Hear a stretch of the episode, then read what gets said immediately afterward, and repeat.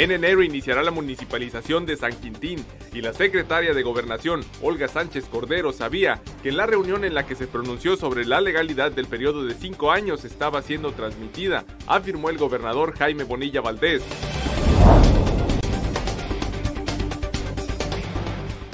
Este sábado se realizó el estreno de la Obertura Sanquintinense, interpretada por la Orquesta de Baja California, en el concierto denominado Baja California, Tierra que Sueña, evento que marcó el inicio de la nueva política cultural del gobierno del estado.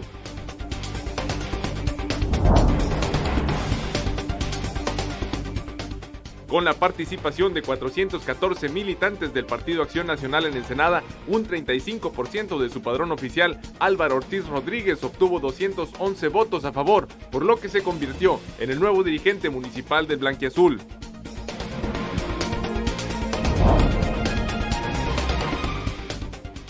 Solicitan aplicar medidas cautelares contra el exalcalde Gilberto Irata Chico y otros exfuncionarios por el presunto desvío de 26.5 millones de pesos.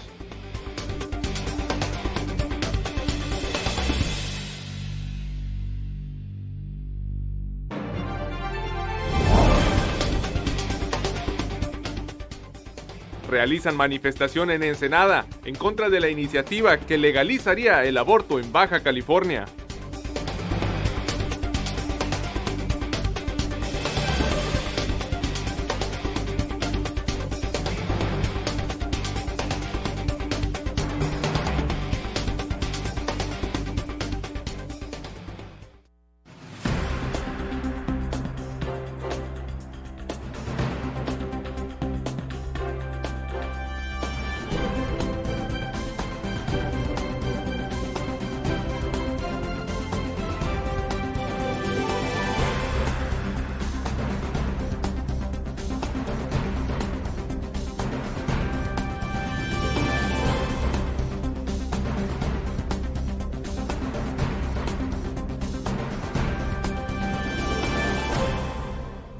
Buenos días, bienvenidos a Zona Periodística de este lunes 4 de noviembre de 2019. Zona Periodística es una coproducción del periódico El Vigía y en La Mira TV. Más adelante le informaremos sobre lo declarado por el gobernador Jaime Bonilla Valdés en torno a crear el sexto municipio de Baja California, que será San Quintín.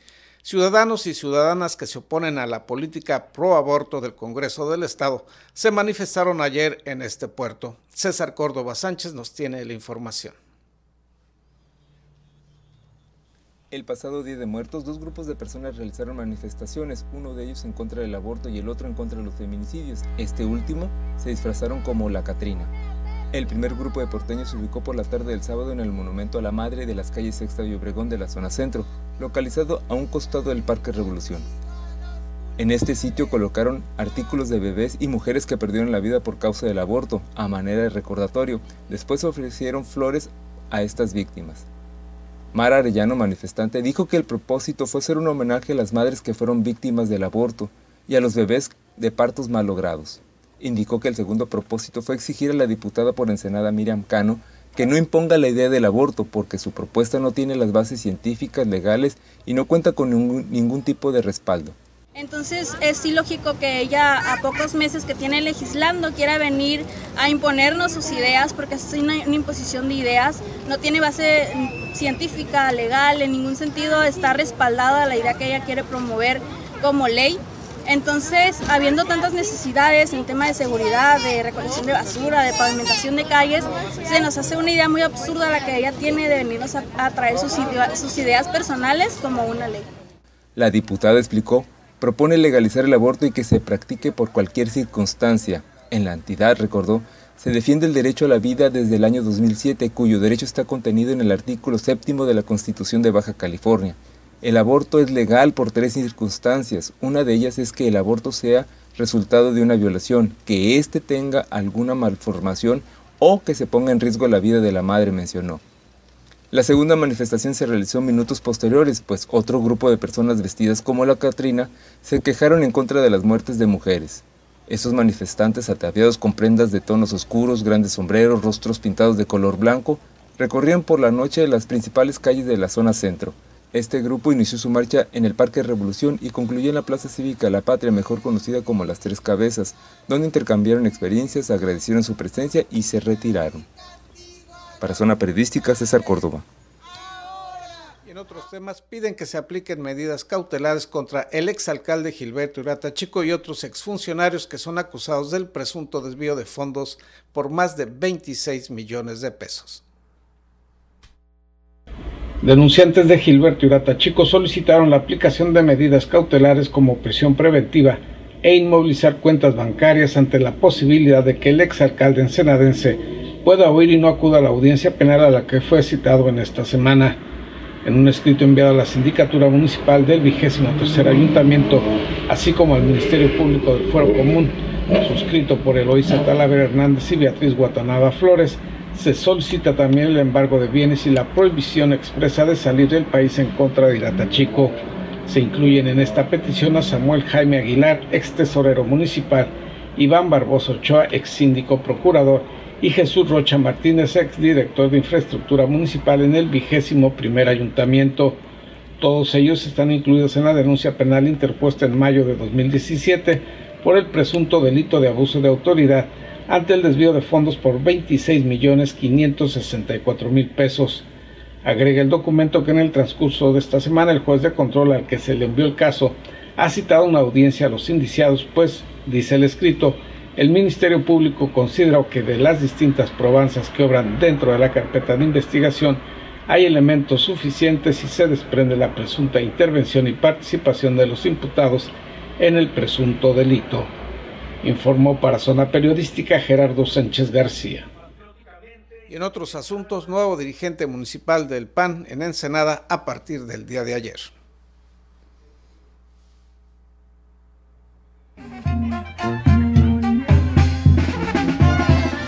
Este sábado 2 de noviembre los panteones locales se llenaron de color y algarabía para recordarnos que aún más allá de la muerte siempre hay un espacio para celebrar.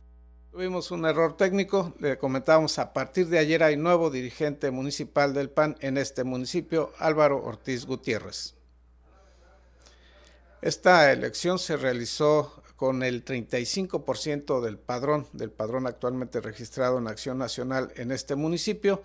Álvaro Ortiz Gutiérrez obtuvo 211 votos de los 414 asistentes a esta convención municipal del Partido Acción Nacional.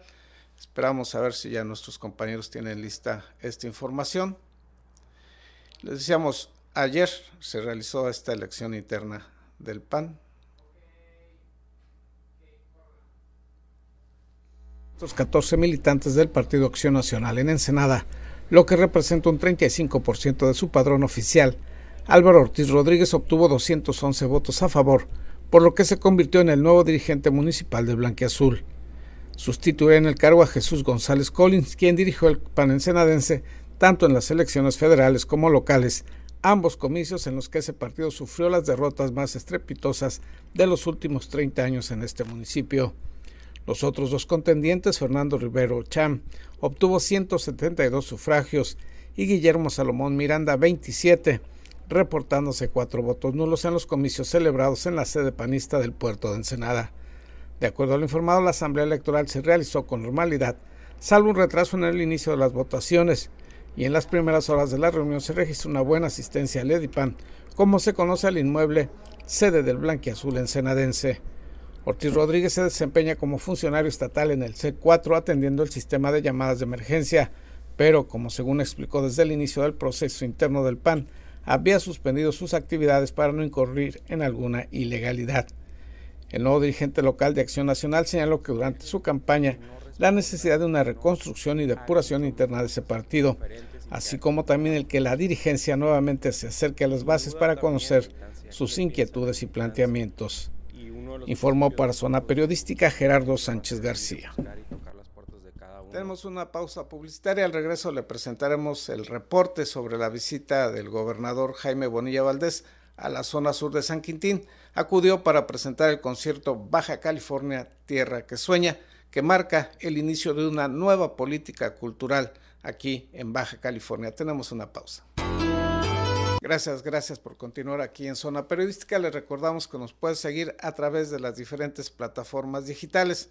Este fin de semana estuvo en la región sur de Ensenada el gobernador Jaime Bonilla Valdés, quien aseguró que la municipalización de San Quintín no solo es un hecho, sino que es prácticamente inminente. Esto fue lo que señaló el mandatario estatal. ¿Qué se estaría haciendo y cómo iría este proceso de municipalización de esta región? Ya está muy avanzado el proceso de municipalización de San Quintín. Estamos agarrando lo que ya está avanzado para no tener que empezar de cero. Nosotros creemos que en un par de meses, posiblemente en enero, ya estemos hablando de que se va a dictaminar como, como municipio. Ese es nuestro, nuestro interés. Tenemos el apoyo del Congreso del Estado, están meramente convencidos. Eh, la diputada Cano ha estado al frente de esa comisión precisamente y yo siento muy avanzada. Entonces yo creo que San Quintín debe de, controlar su propio destino, por eso queremos que sea municipio. Bueno, eh, estuve en el lugar, en el lugar donde se supone iba a estar la desaladora, no hay nada, nada. O sea, literalmente tengo fotos, tengo videos, no hay nada. Eh, ¿Va a haber alguna investigación? Fíjate lo que son las cosas. Nosotros también llegamos y nos encontramos que no había nada de lana en ninguna parte, ¿verdad? Nada de nada. ¿Va a haber alguna investigación? Claro que sí. Se hizo una red eh, hidráulica, la cual no se ve que... Sí, estoy muy informado de ese tema y es un tema que a mí me, interesa mucho, el tema de la desaladora. Vamos a hacer los cambios necesarios. Por algunas razones logísticas lo quisieron hacer donde lo iban a hacer, pero no funciona, está muy lejos, cuesta mucho bombear el agua. Entonces estamos nosotros tratando de solucionar un problema el problema de la logística lo solucionamos con otro terreno, nada más que ese terreno tiene ciertas características. Tenemos que cambiar el uso del suelo, tenemos que hablar con los propietarios para hacer una permuta. Entonces estamos en eso. Pero no se, no, se, no se estresen por lo de la desaladora. Es uno de los proyectos principales que traigo en el gobierno. La desaladora de aquí de San Quintín. Sin embargo, el problema no es solamente la desalinizadora, también es la red tanto de suministro como de desalojo de las aguas. Eso, ¿De dónde saldría la inversión? Bueno, vamos a tener nosotros que tener un gobierno muy austero. El gobierno de Baja California es un gobierno rico, tiene muchos recursos pero se han desviado los recursos para otras cosas. Ahora los vamos a conducir exactamente para donde deben de ir, al crecimiento y el desarrollo. Desarrollo es la palabra clave, porque no más trata de crecer, sino desarrollar y detonar. Eso es lo que vamos a hacer aquí. Va a haber suficientes recursos para eso. Y entonces a la orquesta, más recursos y qué más? No, más apoyo, vamos a darle más difusión a la orquesta, pero no nada más a las orquestas, sino a la cultura en sí. Ahora, la orquesta la queremos llevar por todo el estado no nada más aquí a San Quintín, hay que llevarlo a Sur Profundo, hay que llevarla a Bahía de Los Ángeles, hay que llevarla a Rosario. ¿Algún comentario sobre lo ocurrido con la secretaria de Gobernación, con la señora Olga Sánchez Cordero? ¿Qué pasó? De lo que hace publicado ya ella después en su Twitter, en donde dice que no pues sabía que le estaban grabando. No, pues este no era una grabación. Yo tengo como práctica, y ustedes lo vieron durante mi campaña, todo se transmite. Yo Siempre lo he dicho, nomás que parece que no lo agarra muy en serio. Mi gobierno va a ser muy transparente. La gente va a saber lo que estamos hablando adentro y afuera de la Cámara. Eh, claro que sí, la transmisión era en vivo, desde que llegó ella en el avión. Entonces, no es que se levantó un video, es una transmisión de cinco horas.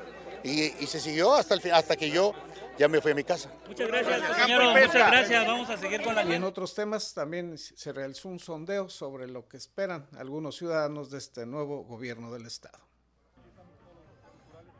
Este viernes primero de noviembre, Jaime Bonilla tomó protesta como gobernador del estado de Baja California en las instalaciones del Congreso del Estado. Esto entre fuertes críticas por parte de tractores y apoyo de militantes de Morena en torno a si la duración de su mandato será de dos o cinco años. Por este motivo salimos a la calle a preguntarle a los ensenadenses qué esperan del nuevo gobernador.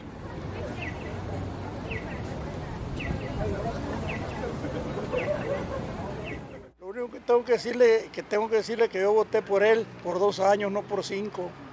¿eh? No por cinco yo puse mi voto y pues la cosa ahí empieza poco, poco uh, mal pues haga grandes cambios porque en realidad nos hacen falta varias, varias cosas aquí en, en Ensenada, Tecate, Rosarito y Mexicali, entonces esperemos y haga un buen papel. Pues que no sea igual que el anterior y que cumpla todo lo que promete, que nada más son dos años para los que se, se postuló y tiene que respetar. En las calles de Ensenada también nos encontramos a quienes brindan su apoyo incondicionalmente Que siga, que siga, y si hubieran sido dos años, votamos por otros dos años. Todo bien, todo feliz, todos contentos. Y pues a ver si se nos compone ahora ya con el nuevo presidente y el gobernador. Lamentablemente nos encontramos a quienes ante tanta decepción por parte de los políticos se encuentran sin ningún tipo de interés o exigencia ante lo que hacen los funcionarios públicos. No esperamos de ninguno de nada.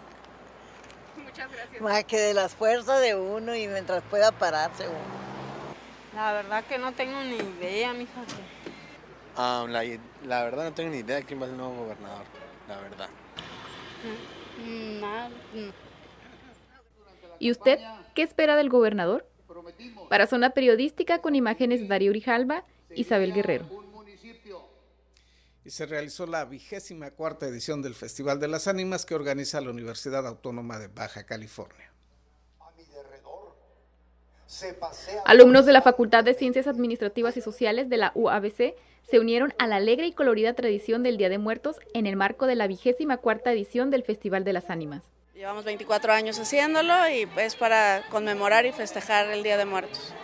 Son de la Facultad de Ciencias Administrativas y Sociales. Tenemos de informática, de derecho, de sociología, de comunicación, de administración, de psicología. Paralelo a la presentación de estos 55 altares, desde hace una semana los jóvenes estudiantes participaron en otro tipo de eventos académicos entre antojitos mexicanos y golosinas. Bueno, se hicieron eventos académicos, hubo conferencias de las diferentes carreras y además, bueno, ahí está el concurso de tapetes que también este, son alusivos a Día de Muertos. Va a haber desfile de Catrinas y también están concursando y Catrinas recicladas también están compitiendo además de torneos. Hubo torneo de voleibol, de fútbol y un real. Acá en el templete tenemos diferentes actividades. Ahorita estuvo un grupo de niños eh, con capacidades especiales que se llaman Ángeles por Siempre. Está un grupo de maestros jubilados que van a cantar. Viene el Instituto de Ballet Terrero Miller y está eh, la Escuela de Danza Regional de la Facultad de Deportes. Durante el cierre del Festival de las Ánimas, los altares de muertos típicos de diversas regiones del país fueron calificados por jueces expertos, mientras que otros más atrevidos participaron en concursos de canto y poesía. O sea, constantemente, y el otro, pues desde luego, por el final, ¿qué le di?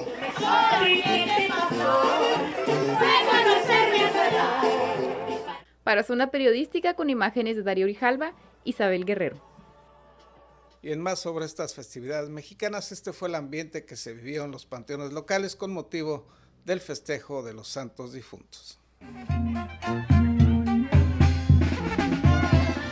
Este sábado 2 de noviembre los panteones locales se llenaron de color y algarabía para recordarnos que aún más allá de la muerte, siempre hay un espacio para celebrar la existencia de quienes se nos adelantaron.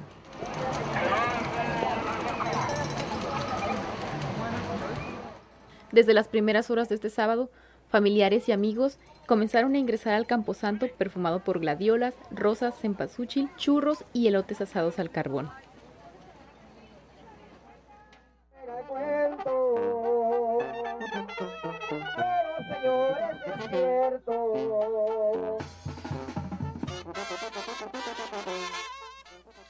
Ya adentro, el norteño y la banda sonaban entre las tumbas, desde austeras bocinas o grupos musicales que amenizaban la visita de familias completas. Porque el Día de Muertos es para recordar a quienes se nos adelantaron. Es una festividad nacida como conciliación de la religión católica y las tradiciones prehispánicas, que aún hasta la fecha intriga a los extranjeros de todo el mundo. Tan solo al mediodía el panteón ya estaba lleno de familiares restaurando y limpiando tumbas, de amigos recordando con nostalgia un pasado distinto y disfrutando de esta hermosa tradición. Al fin y al cabo que para morir nacimos. Para Zona Periodística con imágenes de Abraham Galvez, Isabel Guerrero. Tenemos una pausa publicitaria. Más adelante le presentaremos este fragmento musical de la obertura San Quintinense que se estrenó este fin de semana en ese lugar. Y también le presentaremos lo que es esta nueva política cultural del nuevo gobierno estatal.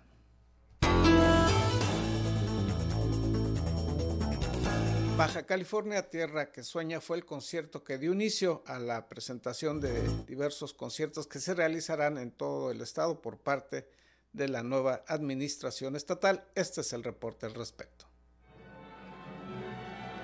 Este sábado se realizó el estreno de la apertura San Quintinense interpretada por la Orquesta de Baja California en el concierto denominado Baja California Tierra que Sueña, evento que marcó el inicio de la nueva política cultural del gobierno del estado. Asimismo, de acuerdo a lo informado por Pedro Ochoa Palacios, secretario de Cultura, el concierto realizado en la zona sur del municipio es el primero de una serie de presentaciones musicales que se realizarán en los cinco municipios de la entidad. José Enrique González Medina, músico profesional y autor de la pieza musical estrenada en San Quintín, informó que fue invitado por Armando Pesqueira para componer una obra que remarcara la doble importancia del cambio en la política cultural baja californiana, pero también de estrenarse en una zona que se había mantenido marginada de estas actividades. A mí me invitó este, Armando eh, Pesqueira a componer una composición original para, para este evento, para, para, el concierto en San Quintín. Y pues yo, este, yo dije, claro, con mucho gusto participo. Y la obertura, sabiendo que iba a estrenarse aquí en San Quintín, le puse como título Obertura Sanquintinense. Y lo hice pues, como un homenaje a toda la gente trabajadora de San Quintín. El compositor originario de la ciudad de Tijuana y radicado actualmente en la Ciudad de México, afirmó que se trata de un homenaje a toda la gente trabajadora, tanto nativa como migrante que vive en la región sur ensenadense. Indicó que hace varias décadas, en su niñez, acompañaba a su padre a algunos recorridos, por lo que en ese entonces era una zona casi despoblada y hoy se ha convertido en uno de los lugares más productivos de Baja California. La música es, original mía y este, vamos, lo que sí me interesaba hacer es que tuviera mucho entusiasmo, ¿no? mucha, mucha gracia, ¿no? Esa este, alegría principalmente. ¿no? Este, no es una pieza oscura y tenebrosa, ¿no? no tiene nada de eso.